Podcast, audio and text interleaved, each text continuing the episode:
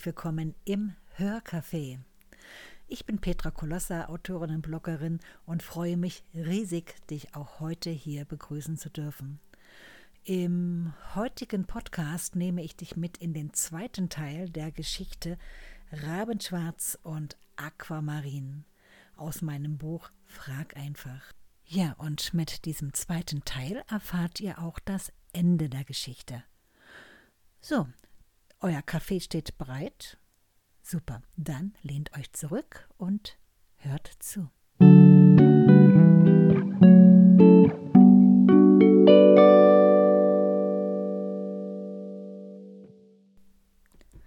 Lehmann angelt sich den Aschenbecher vom Tisch, stellt diesen neben sich und lehnt sich entspannt in seine alten Polster.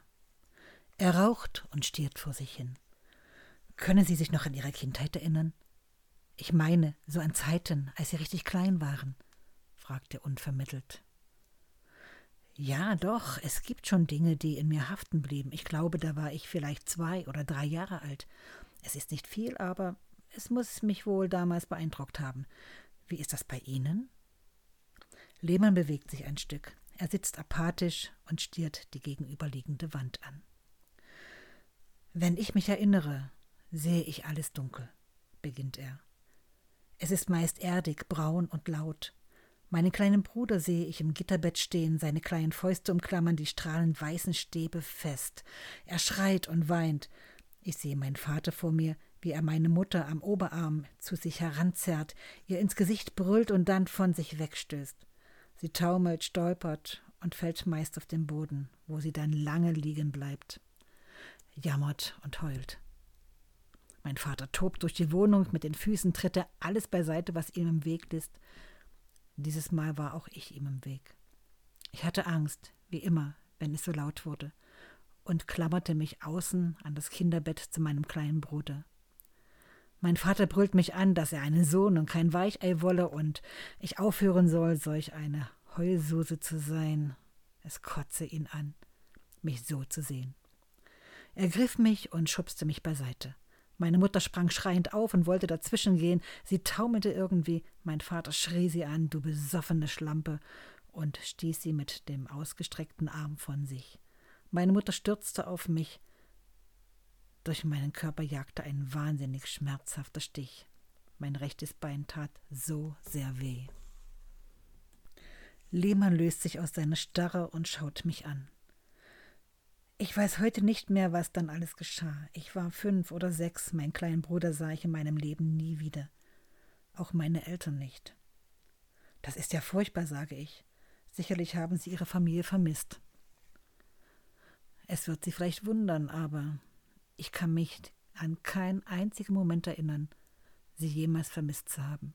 In mir war immer nur Angst, das Gefühl, mich zu verkriechen, zu verstecken, ihnen aus dem Weg zu gehen, wenn ich weinte, dann leise und unauffällig, um meinen Vater nicht zu reizen. Lehmann steht auf. Er holt sich die Kaffeekanne von der Maschine und geht zur Tür. Bin gleich wieder zurück, gibt er mir zu verstehen. Sie wollen bestimmt auch einen Kaffee? fragt er, als er mit der Kanne voll Wasser zurückkam. Oh nein, vielen Dank, ich mag jetzt keinen Kaffee, sage ich und denke an die schmierigen Kaffeenäpfe, die auf dem Holzregal stehen.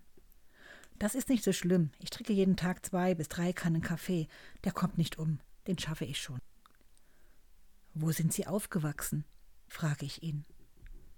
Zunächst in einem Kinder-, dann in einem Erziehungsheim, später auf der Straße, dann in Ausnüchterungszellen und im Knast. Es kommt trocken und gefühllos über seine Lippen. Die Kaffeemaschine spuckt zischelnd das letzte Wasser durch den Filter. Lehmann füllt sich seine große, fleckige Tasse und fragt im Gehen, ohne mich dabei anzusehen. Wollen Sie mehr wissen? Ich stütze kurz. Soeben dachte ich noch über seine letzten Worte nach und bin mir nicht sicher, ob ich das wirklich wissen will. Lehmann schnuppert genießerisch an seinem Kaffeepott, den er mit beiden Händen fest umschlungen hält. Er nimmt einen kleinen Schluck vom heißen Getränk, stellt die Tasse auf den Tisch und klopft sich eine Zigarette aus der Schachtel. Er nimmt einen tiefen Zug und lehnt sich bequem zurück. Es ist ein Ritual, das ihm Ruhe gibt. Erst jetzt schaut er mich fragend an. Okay, sage ich. Erzählen Sie. Wissen Sie, ich war ein verängstigtes Kind. Ich war klein, schmal, schwach und hinkte. Mein rechtes Bein war mehrfach gebrochen und nach der Heilung bis heute in der Beweglichkeit eingeschränkt. Niemand durfte mich laut ansprechen und schon gar nicht kritisieren. Ich plärrte sofort los. Versuchte man mich zu trösten, zerfloss ich in Selbstmitleid. Lehmann schlürft an seinem Kaffee. Er ist versunken in seiner Vergangenheit. Kinder unter sich sind grausam, beginnt er wieder. Den Spott und die Hänseleien konnte ich nicht ertragen. Je mehr ich Trost und Schutz von den Erwachsenen erfuhr, desto mehr Häme kam von den Gleichaltrigen. In mir wuchs Aggressivität und Wut. Es war wie ein Geschwür. Erst ist es klein, fast unbemerkt, dann wird es größer und größer. Irgendwann dominiert es. Ich lernte mich zu wehren und kapierte schnell die Regeln des Faustrechtes. Aus dem kleinen Hinkefuß wurde ein zäher, drahtiger, muskulöser Typ, der nicht lange fackelte, wenn ihm was nicht passte. Er greift nach seinem Feuerzeug, schnippt daran, wirft es zurück auf den Tisch und fährt fort. Es war für mich eine wundervolle Erfahrung. Statt der Hänseleien und vielen Schikanen erfuhr ich immer mehr Achtung unter meinesgleichen. Als ich zwölf war, nannte ich mich Boss und war Redelsführer einer Clique. Ich fühlte mich großartig, wenn ich morgens mit Schulterklopfen, Daumen hoch und einem Hey Alter auf dem Heimgang begrüßt wurde. Mein Platz im Speiseraum war immer meiner, kein anderer wagte es, diesen einzunehmen. Lehmann schierte ins Nichts und grient seiner Zeit hinterher. Er drückt seinen braunen Rest aus, greift sich einen neuen Stängel aus der Schachtel und zündet sich diesen sofort an. Er lehnt sich in sein riesiges Sofa, Kaffeepott in der rechten, Zigarette in der linken. Ich sitze auf dem klobigen Sessel und habe meinen Laptop von meinem Schoß auf die Tasche gestellt. Meinen Schal lege ich mir als Distanz zwischen Körper und schmieriger Lehne breit um den Rücken, schlage meine Beine übereinander und lehne mich an. Es scheint, als hätte mich Lehmann vollkommen ausgeblendet. Er stiert geradeaus und erzählt weiter. Wir erzogen uns gegenseitig. Schließlich waren wir fast Männer. Geld hatten wir so gut wie keins. Also mussten wir uns das beschaffen, wonach wir gierten. Zigaretten lagen im Supermarkt an der Kasse. Das war nicht schwer, von dort welche zu organisieren. Wir gingen zu dritt oder zu viert an die Kasse und kauften ein oder zwei Wecken, bezahlten knapp eine Mark und waren mit vier, fünf Schachteln Smoke wieder raus. Mit dem Eik war es nicht ganz einfach. Eine Büchse Bier oder ein Rohr sind ziemlich groß. Da gehörte schon ein richtiger Plan dazu, um das bis zum Ausgang zu bekommen. Er grient. Es musste kommen, wie es kam. Natürlich wurden wir geschnappt und es folgten harte Maßnahmen. Sie werden es nicht glauben. Er schaut auf und sieht mich an. Je strenger die Regeln, desto mehr macht es mir Spaß, diese zu umgehen und noch einen draufzusetzen. Ich klaute und erpresste, wo es nur ging. Jetzt war ich es, der den Schwachen drohte und mir gefügig machte. Ich war King. Mir brauchte kein Lehrer, kein sogenannter Erzieher oder gar Sozialhelfer irgendetwas erzählen. Die Lache hatte ich immer auf meiner Seite. Ich fühlte mich großartig. Lehmann stiert auf den Tisch und fährt fort. Mit 14 zog ich in ein anderes Heim, eines für schwer Erziehbare. Anfänglich war es für mich schwierig, ich konnte mich nicht unterordnen. Schließlich war ich wer. Bald aber begriff ich, dass ich unter meinesgleichen war. Die anderen waren wie ich, Kings aus anderen Revieren. Nur waren wir jetzt alle in einem, und da kann es nur einen König geben. Ich hatte inzwischen meine eigene Weltordnung, das einzige wahre und ehrliche, das Gesetz des Stärkeren und das Faustrecht. Damals wusste ich noch nicht, und ich glaube, ich hatte keine Ahnung, dass es so etwas überhaupt gibt. Ich war bereits mit 14 abhängig vom Alkohol und den Zigaretten. Ich rauchte schon damals wie ein Schlot und wurde aggressiv, wenn mir der Tabak ausging und ich keinen Alkohol fand. Ich begann so, wie die Alten es mit ihrem Sparstrumpf tun, Reserven in Verstecken anzulegen, um in der Not immer etwas zu haben. Lehmann nickt, sieht mich an und sagt, ja, das mache ich heute noch mit den Zigaretten und dem Kaffee. Ich glaube, ich bin inzwischen ein Kaffee-Junkie. Vielleicht ist es für mich eine Ersatzdroge. Ja, das mag schon sein, stellte für sich fest. Aber damit kann ich keinem wehtun und das Verblöden meines Verstandes ist außer Gefahr. Er lacht. Es ist das erste Mal, dass er in meiner Gegenwart lacht. Das macht ihn sogar etwas sympathisch. In ihnen steckt eine Menge krimineller Energie, sage ich. Wie ging es weiter? Mir lief Uli über den Weg. Auch sie war in diesem Heim. Ulrike war der weibliche King.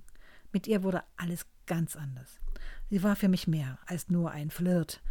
Wir beide waren unschlagbar. Sie war gerissen, hatte Ideen, auf die kaum einer kam. Meine Brust schwoll mit jedem Tag. Ich war so großartig, glaubte ich. Bald galt ich als erwachsen. Mit 18 Jahren war ich von nun an für mich selbst verantwortlich. Eine Berufsausbildung hatte ich nicht geschafft. Mit einem schlechten Hauptschulabschluss und einer gehörigen Portion Selbstüberschätzung marschierte ich mit Ulrike an meiner Seite in meine Welt. Wir jobbten, wenn wir Lust hatten und nüchtern waren. Waren wir es nicht, dann ließen wir es eben sein. Es machte uns nichts aus. Meistens hatten wir kein Geld. Uns leuchtete nicht ein, so viel Geld für so ein bisschen Wohnung zu geben. Wir zahlten die Miete nicht, wir zahlten den Strom nicht, und es dauerte nicht lange. Der Strom wurde abgedreht und die Wohnung wurde uns gekündigt. Irgendwie war mir das egal. Hatte ich Ärger, so trank ich einfach, und schon war das Drama ganz klein und bald vergessen. Wir standen auf der Straße. Eine Wohnung wollte uns keiner geben. Lehmann sitzt da und nickt vor sich hin. Ja, wir waren Penner, stellt er nüchtern fest und erzählt weiter. Wir lebten auf der Straße. Am Tag trieben wir uns auf den innerstädtischen Passagen und dem Bahnhof herum und erbettelten uns hier und da ein paar Mark und beklauten die Geschäfte. Besonders einfach war es bei Schlecke. Meistens war da nur eine Verkäuferin, manchmal zwei. Inzwischen ist der Laden pleite. Lehmann grient. Nachts versteckten wir uns irgendwo in alten Häusern, hinter Ladenrampen, von Supermärkten, in Kleingartensparten oder in Parks. Wir trafen uns mit anderen, die ebenso auf der Straße lebten. Da bekommt man viele Tipps. Unser Lebensinhalt war herumziehen, klauen, saufen, Sex. Lehmann holt Tiefluft, gießt sich noch einen Kaffee ein, holt sich einen Glimmstängel und erzählt sofort weiter. Uli wurde schwanger. Gemerkt hat sie es erst Anfang des vierten Monats. Wir waren entsetzt. Was sollen wir mit einem Kind? Wir waren beide grad zwanzig, hatten kein Dach über dem Kopf und kein Geld. Uli kam während der Schwangerschaft in einem Obdachlosenheim unter. Wir bekamen einen Sohn. Als ich das kleine Wesen sah, krampfte mein Herz. Mir kamen die Bilder meines kleinen Bruders vor die Augen. Ich sah das weiße Gitterbettchen, die kleinen zu Fäusten verkrampften Händchen, die um die Stäbe gelegt waren, und ich hörte ihn laut weinen. Ich brüllte Uli an. Ich will das Kind nicht, ich kann nicht. Uli sagte zu mir, ich soll mal ganz easy bleiben. Sie hätte schon daran gedacht, das Kind zur Adoption freizugeben. Sie hätte keine Muttergefühle und sie sei gewiss keine gute Mama. Wir gaben unseren Sohn zur Adoption frei. Ich besoff mich bis zur Besinnungslosigkeit. Mir rutscht ein Oh Mann, oh Mann über die Lippen. Ich weiß, es ist krass, sagt Lehmann. Sind Sie dennoch weiter mit dieser Ulrike herumgezogen? frage ich. Ja, wir blieben zusammen. Wir konnten nicht ohne, wir konnten aber auch nicht richtig miteinander. Ich soff immer mehr. Mein Lebensinhalt beschränkte sich auf das Thema Alk. Wo und wie bekomme ich ausreichend von dem Stoff? Meine Gier danach war unermesslich. Ich soff, bis ich nichts mehr spürte. Erwachte ich aus meinen Abgründen, kreiste mein erster Gedanke um Alkohol. Ich kippte mir den Rest aus der Flasche rein, die ich nicht mehr leeren konnte, bevor ich völlig abwinkte. Dann ging es mir sofort besser. Ich war nie nüchtern. Genauso wenig Uli. Wir klebten in unserem Schicksal aneinander. Wir soffen, klauten, liebten und hassten uns. Wir lebten die Tage und wussten nicht, welcher heute ist. Bei den Polizeistreifen und den Sozialhelfern waren wir, wie andere unseresgleichen, bekannt. Mir schien, als hätten die sich an uns gewöhnt und hielten deren Ordnung auf ihre Art im Rahmen. Immer öfter wachte ich in irgendwelchen medizinischen Zimmern auf, weil mich die Streife in komaähnlichem Zustand von der Straße sammelte. Es folgten dann Gespräche zur Entgiftung, wieder zum Leben zurückkehren und irgendetwas zu Lebenswerten. Pah, als ob ich jemals ein Leben in deren Sinne gehabt hätte. Die hatten doch keine Ahnung. Gut war, ich konnte duschen, dann zog ich wieder los in die Leere meines Lebens. Lehmann macht eine kleine Pause, nickt vor sich hin und spricht weiter. Ja, es hatte sich inzwischen ein leerer Raum um mich gebildet. Mir war es egal, ob ich die Streife aufsammelt und zum Ausnüchtern bringt oder einfach übersieht und der ganze Scheiß ein Ende hat. King war ich schon lange nicht mehr. Mein ganzer Körper war ein Wrack. Ich fror immer. Mein Motor schaffte es nicht mehr, mich auf Betriebstemperatur zu bringen. Der nächste Winter stand vor der Tür. Ich hatte wahnsinnig große Angst vor der Kälte. Lehmann unterbricht sich, sieht mich an und fragt: Wollen Sie wirklich weiterhören? Ja, na klar. Jetzt möchte ich schon wissen, wie Sie die Kurve bekommen haben. Ach, Kurve bekommen. Wenn's mal so gewesen wäre. Passen Sie auf. Uli hing wie eine Klette an mir. Ich habe sie so oft weggestoßen. Sie kam immer wieder zurück. Ich konnte ihr nichts geben. Sie hatte nichts, was sie mir geben konnte. Unser Leben war eine einzige Sinnlosigkeit. Immer öfter dachte ich darüber nach, dem ein Ende zu machen. War ich nüchtern genug? War ich zu feige? War ich besoffen? War ich zu blöd dazu? Es war ein herrlicher Herbstabend. Der Boden war noch schön warm, die Sonne schien den ganzen Tag. Ich fror ein wenig und fühlte mich gut. Uli kuschelte sich an mich und hatte nach langer Zeit Lust auf Sex. Uli sagte mir, wie sehr sie mich liebe und, und dass wir schon so lange zusammen seien. Wir würden auch nicht jünger und seien ja nun Ende zwanzig und bla bla bla. Lehmann holt tief Luft und stöhnt. Er angelt nach einer Zigarette, zündet diese an und nimmt einen Schluck von seinem inzwischen kalten Kaffee. Sie wolle ein Kind. Sie wolle Mutter werden wolle Verantwortung für ein Kind, das es besser haben soll als sie. Und ich sei der beste Mensch, den sie kenne. Es würde ein großartiges Kind werden. Mir war mit einem Schlag kalt. Ich fror. Ich fragte Uli, ob sie sich mal angeschaut habe, ob so eine Mutter aussieht. Heute noch könnte ich mich dafür ohrfeigen. Ich warf ihr an den Kopf, sie sei eine besoffene Schlampe, aber keine Mutter. Dafür sei sie nicht gemacht. Uli sprang hoch, schrie mich an, ich sei ein Idiot. Ich brüllte sie an, griff nach ihrem Arm, zerrte sie an mich, stieß sie wieder weg. Ich hatte nur Ekel und Angst. Uli kam wieder auf mich zu. Sie liebe mich und wollte mich umarmen. Ich konnte das nicht ertragen und schüttelte sie ab. Sie stolperte über ihre unsicheren Beine und fiel auf den Baumstumpf, auf dem wir unsere Flaschen stehen hatten. Ich sah meinen Vater, wie er meine Mutter wegstieß. Ich spürte den stechenden Schmerz in meinem rechten Bein. Uli stand nicht auf. Mutter stand auch nie auf, wenn sie stürzte. Irgendwann, wenn der Alkoholrausch nachlässt, wird sie aufstehen. Mir war kalt. Ich fror.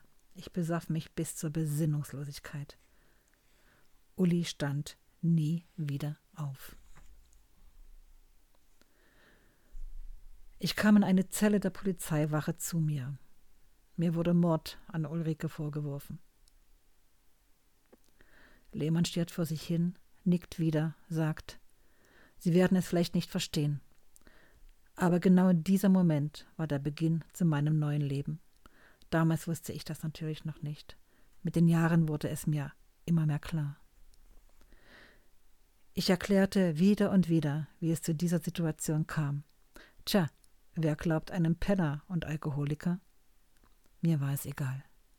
Ich ging in den Knast. Es mag in ihren Augen brutal sein und verrückt klingen.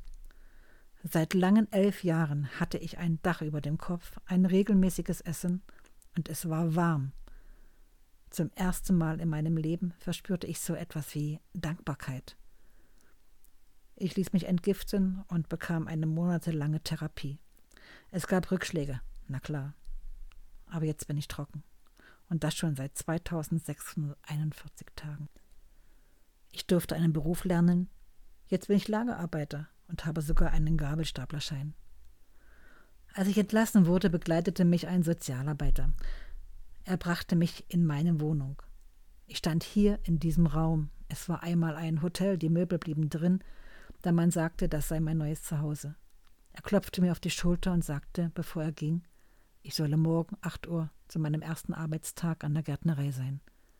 Ich habe geheult wie ein kleiner Junge. Lehmann stehen Tränen in den Augen. Er wischt sie aus dem Gesicht und schaut unsicher auf seine Hände. Ich sehe in schöne Augen. Sie strahlen in Aquamarin und Topasblau. Lehmann sagt hastig, Ihr Thema war doch ein ganz anderes. Fangen wir an. So, für heute habe ich das Buch wieder geschlossen. Das ist das Ende der ersten Geschichte aus meinem Buch Frag einfach. Morgen treffen wir uns wieder hier. Ich freue mich ganz sehr auf euch. Und natürlich habe ich wieder eine Geschichte für euch mitgebracht. Ein ganz anderes Thema dieses Mal. Seid einfach gespannt. Ja, schaut einfach vorbei auf meiner Webseite auf www.petra-kolosser.com. Dort findet ihr unter anderem auch einen Link zu diesem Buch. Nun, ich freue mich auf euch, auf morgen und sage für heute ciao, ciao.